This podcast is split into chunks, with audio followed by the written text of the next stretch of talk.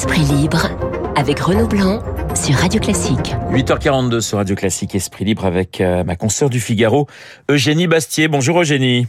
Bonjour Renaud.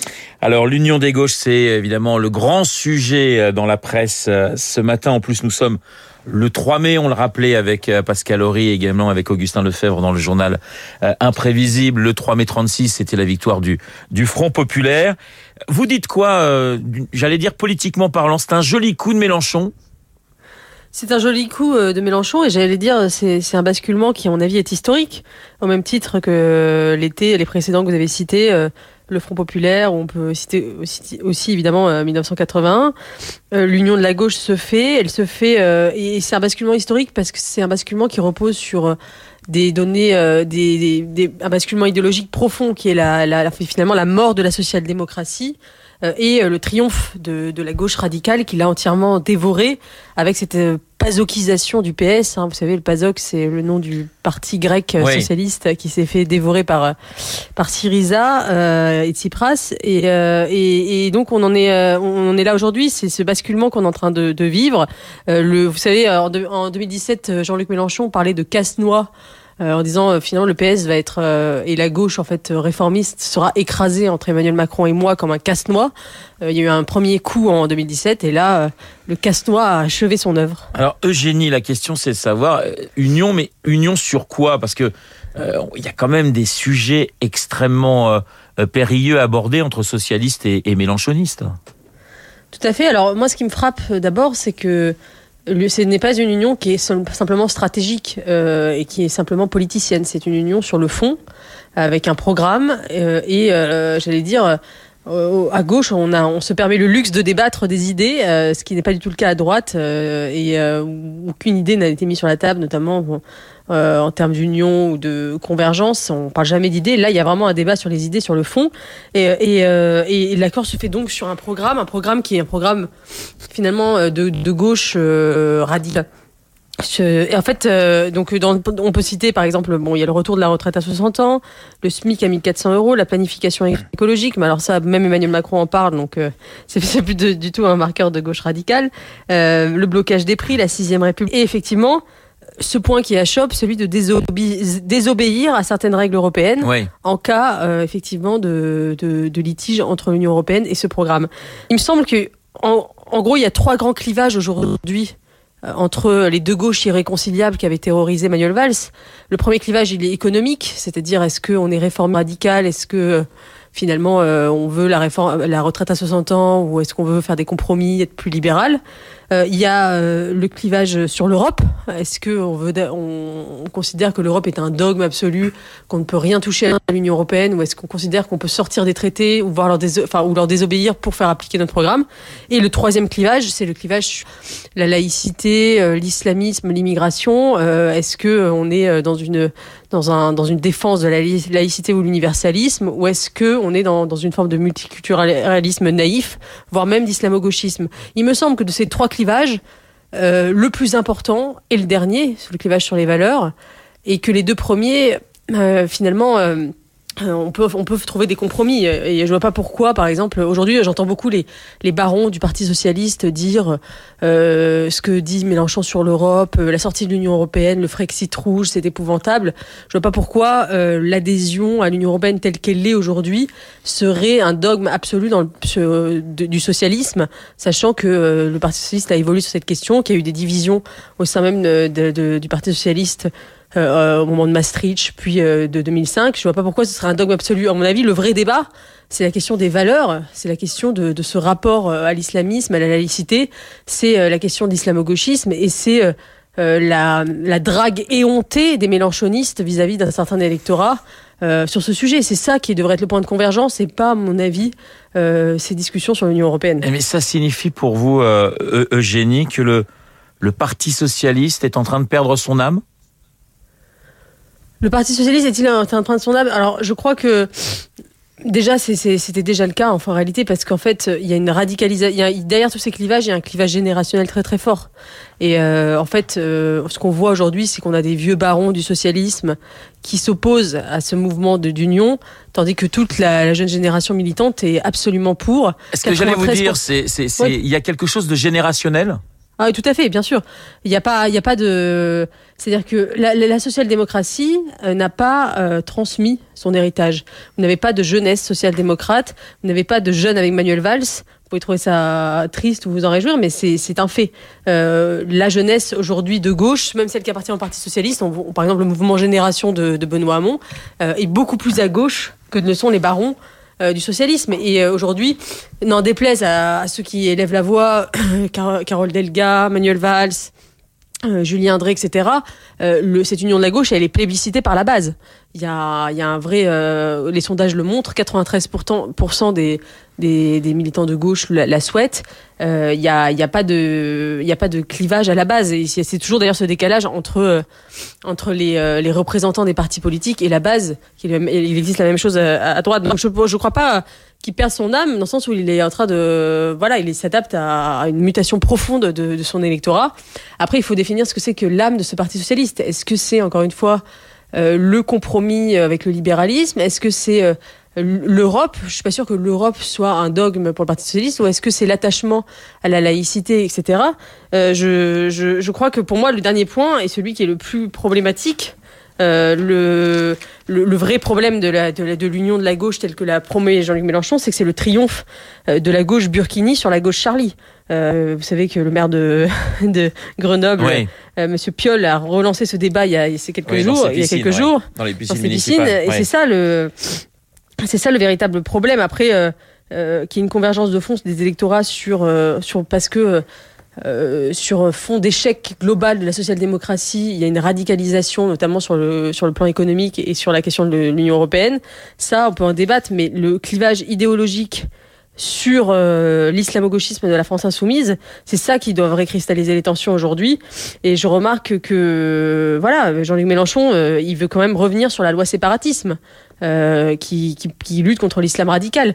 Qu'en pensent les, les Est-ce que tous les militants de gauche sont sur, cette ligne? Si c'est le cas, et c'est peut-être le cas, c'est dramatique, c'est une radicalisation euh, à mon avis, dramatique. Alors, on va écouter, euh, je vous propose le zapping, on va écouter d'abord Clémentine Autain, euh, la députée de Seine-Saint-Denis de la France Insoumise. Elle revient sur ces négociations avec le Parti Socialiste et le Parti Communiste. On l'écoute, elle était chez nos confrères de Public Sénat. On travaille en parallèle sur la répartition des circonscriptions et c'est pas simple. Je vais pas vous cacher euh, les choses. Évidemment, ça n'est pas simple, donc ça suppose beaucoup d'allers-retours, beaucoup de, de discussions, de d'argumentation. Et donc voilà, j'espère qu'aujourd'hui, avoir un, un, un, grand, un grand accord qui euh, permette, je crois, de, de nous hisser euh, à la hauteur de l'histoire et des, de l'urgence sociale et écologique que rencontre la France aujourd'hui. Alors ça, c'est pour la gauche. Je vous propose maintenant d'écouter Jean-Pierre Raffarin qui a, a soutenu, c'est vrai, Emmanuel Macron. Il était chez nos confrères de CNews.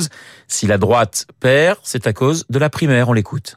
Ils se sont aussi détruits avec leur primaire. La première primaire en 2017 a d'un seul coup décapité le parti, un président et deux premiers ministres hors course. Et puis là, on a créé, certes, une candidate investie, Valérie Pécresse, mais on lui a mis tout de suite dans les pattes quelqu'un qui a fait un très bon score dans la primaire, qui est Éric Ciotti. Et au fond, on a créé la candidate et son problème. Alors, le problème de la droite, est-ce que c'est juste une question de primaire, Eugénie Bastier?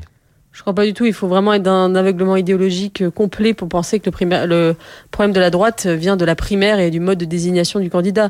Ça aurait été Valérie Pécresse ou quelqu'un d'autre qui aurait été désigné, ça aurait été la même chose.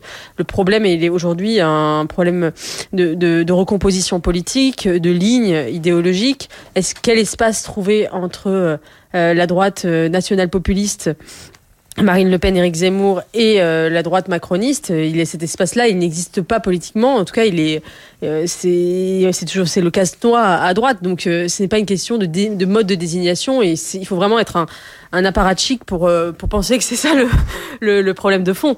et je crois que ce que nous montre la séquence sur l'union de la gauche, c'est que il y a véritablement un deux poids deux mesures en France. C'est-à-dire que d'un côté, on a un cordon sanitaire qui n'existe pas. On parle de l'extrême gauche et de Jean-Luc Mélenchon. Euh, ça m'amuse d'ailleurs parce que on, vous disiez euh, dans, euh, dans, la revue de presse que les, euh, les alliés, les ennemis d'hier étaient devenus les alliés d'aujourd'hui, mais on pourrait inverser la chose. Les, les, les alliés d'hier sont devenus les ennemis d'aujourd'hui. C'est-à-dire quand on voit la manière dont les macronistes ont dragué l'électorat insoumis pendant l'entre pour aujourd'hui euh, les, les, essayer de les rediaboliser rapidement en disant que euh, que le, Parti socialiste est en train de vendre son âme, euh, on voit bien que c'est une comédie. Euh, je veux dire, Jean-Luc Mélenchon a été lui-même déclaré comme très républicain pendant l'entre-deux tours. on est allé chercher ses voix. Emmanuel Macron a été élu par une partie des voix des insoumis et maintenant il serait devenu infréquentable. donc on voit bien que c'est il y a un deux poids deux mesures permanent. Et, et, ce qui se passe, c'est que comme toujours, euh, l'union des gauches se fait et euh, la droite reste divisée, reste incapable de s'unir et, et, finalement va être, va être véritablement le dindon de, le dindon de cette, cette farce républicaine. Alors, je voudrais qu'on revienne sur les violences du, du 1er mai, Eugénie. Est-ce que ces violences malheureusement, font désormais partie intégrante de chaque grande manifestation. Euh, je, je, vous signale juste là euh, cette petite phrase de, de, Fabien Roussel qui était euh, le 1er mai dans, dans, dans, les rues de la capitale et qui disait euh, les policiers ne sont pas intervenus comme si le, le, préfet de police finalement avait donné des ordres de ne pas mm. intervenir. Qu'est-ce que vous en pensez? Fabien Roussel qui a, faut le dire, hein, toujours défendu pendant la, la présidentielle, qui a toujours défendu les policiers. Il n'est pas du tout sur la même ligne que, que Jean-Luc Mélenchon. Oui, enfin, c'est toujours quand même le même discours, c'est-à-dire c'est toujours la faute de la police. Quand on réprime, c'est la faute de la police. Quand on ne réprime pas, c'est la faute de la police. Je crois que quand même les responsables avant tout de ces violences, ce sont euh, les casseurs d'extrême gauche, de cette violence ultra. Euh, après, euh, c'est vrai qu'il y a deux phénomènes structurants. Il y a d'une part cette montée en puissance des ultras, cette espèce d'idée que finalement il y a un refus des formes ordinaires du débat démocratique et un retour de la violence comme comme moyen euh, légitime de s'exprimer dans la rue pour obtenir quelque chose. La rue plus légitime, pardonnez-moi, la rue plus légitime finalement que le scrutin. Oui, et euh, d'ailleurs en fait le paradoxalement, le, enfin, le gouvernement a donné raison à une partie de, des gens qui cassent, puisque avec les, on se souvient avec les gilets jaunes, puis encore récemment avec euh, les émeutes en Corse, on obtient parfois plus à coup de cocktail Molotov que dans les parlements. Donc effectivement, ça envoie un signal cassé, vous obtiendrez des choses. ensuite, il y a effectivement de la part de la police, il y a le le syndrome Malik Oussekine, euh, le fait, ce militant, vous savez, qui avait euh, été tabassé par les policiers, euh, le, le, fait que le, on a peur d'une bavure, on a peur d'un dérapage et, et donc on n'assure plus la protection des biens. En réalité, on dit finalement casser des McDonald's, des, des abribus, on laisse faire parce que effectivement, on dit qu'il y, a plus à risquer de, de, de, de faire un dégât collatéral et d'une victime parmi, parmi les manifestants euh, que euh, de, laisser faire. Et donc, deux, ces deux enfin ces deux événements structurants, à la fois la montée en puissance de la violence et le refus d'y répondre de la part de la police, font que structurellement, de manifestation en manifestation, on a ces scènes de chaos, d'émeutes euh, qui, euh, qui, qui qui semblent euh, qui semblent face à laquelle l'État semble totalement impuissant et, et, malheureusement il est à craindre que, ça continue parce que c'est c'est voilà la violence est devenue un mode d'expression politique en soi. Alors une dernière, il nous reste une minute, euh, Eugénie. Je voudrais qu'on parle de euh, ces Jeux Olympiques de 2024, euh, ce que l'on devait faire, et ce qu'on doit toujours faire d'ailleurs hein, sous la Tour Eiffel, avec euh, des constructions d'équipements commerciaux, mais on aurait sauvé les arbres centenaires, voire bicentenaires du du Champ de Mars. Soulagement ce matin, Eugénie? Soulagement très dubitatif parce que je me méfie des annonces de la mairie de Paris. Et si c'est pour sauver trois arbres centenaires pour en couper euh, une dizaine qui serait euh, cinquantenaire ou simplement qui aurait trois décennies. Euh, je me méfie. Je, je, pense que de toute façon, c'est l'arbre qui cache la forêt. C'est qu'à le dire. C'est-à-dire qu'aujourd'hui, de nombreux spécialistes de l'environnement alertent en disant que finalement, sous couvert d'écologisme, la mairie de Paris est en train de, de faire un véritable massacre parce qu'effectivement, elle coupe des arbres très anciens et elle replante beaucoup d'arbres mais jeunes et on voit bien que c'est pas c'est pas la même chose. Euh, tout écologiste vous dira que c'est pas ça n'a pas la même valeur écologique qu'un arbre ancien qu'un arbre nouveau qui n'a pas la même valeur. Euh, donc voilà et puis je pense que enfin je vous j'invite à aller regarder un peu euh, ce que propose la mairie de Paris sur ce champ de Mars. Euh, c'est un projet ruineux, destructeur avec une qui va qui va, avoir de, de nouveaux bâtiments. Euh, je pense que la mairie de Paris, la véritable urgence, ce serait de de, de, de, tout simplement entretenir ce champ de Mars qui est aujourd'hui dans un état absolument lamentable, dégradé. On a des pelouses râpées, des fontaines hors d'eau, une insécurité permanente permanente, des vendeurs à la sauvette. Enfin, c'est absolument épouvantable. Je crois que, je crois que plutôt que d'avoir des, espèces de projets pharaoniques, la mairie de Paris devrait s'occuper d'abord de, ses citoyens, d'ailleurs avant les touristes et avant les, gens, les gens qui viendront aux Jeux Olympiques, ces citoyens qui demandent juste de la propreté, de la sécurité et un endroit à peu près agréable à vivre, ce que n'est plus Paris malheureusement. Merci Eugénie. Eugénie Bastier, ma consoeur du Figaro, comme tous les mardis sur l'antenne de Radio Classique. Dans Esprit Libre, je vous souhaite une excellente journée. Il est 8h57 dans un instant. Nous allons retrouver Lucille Bréau pour la météo et pour l'essentiel de la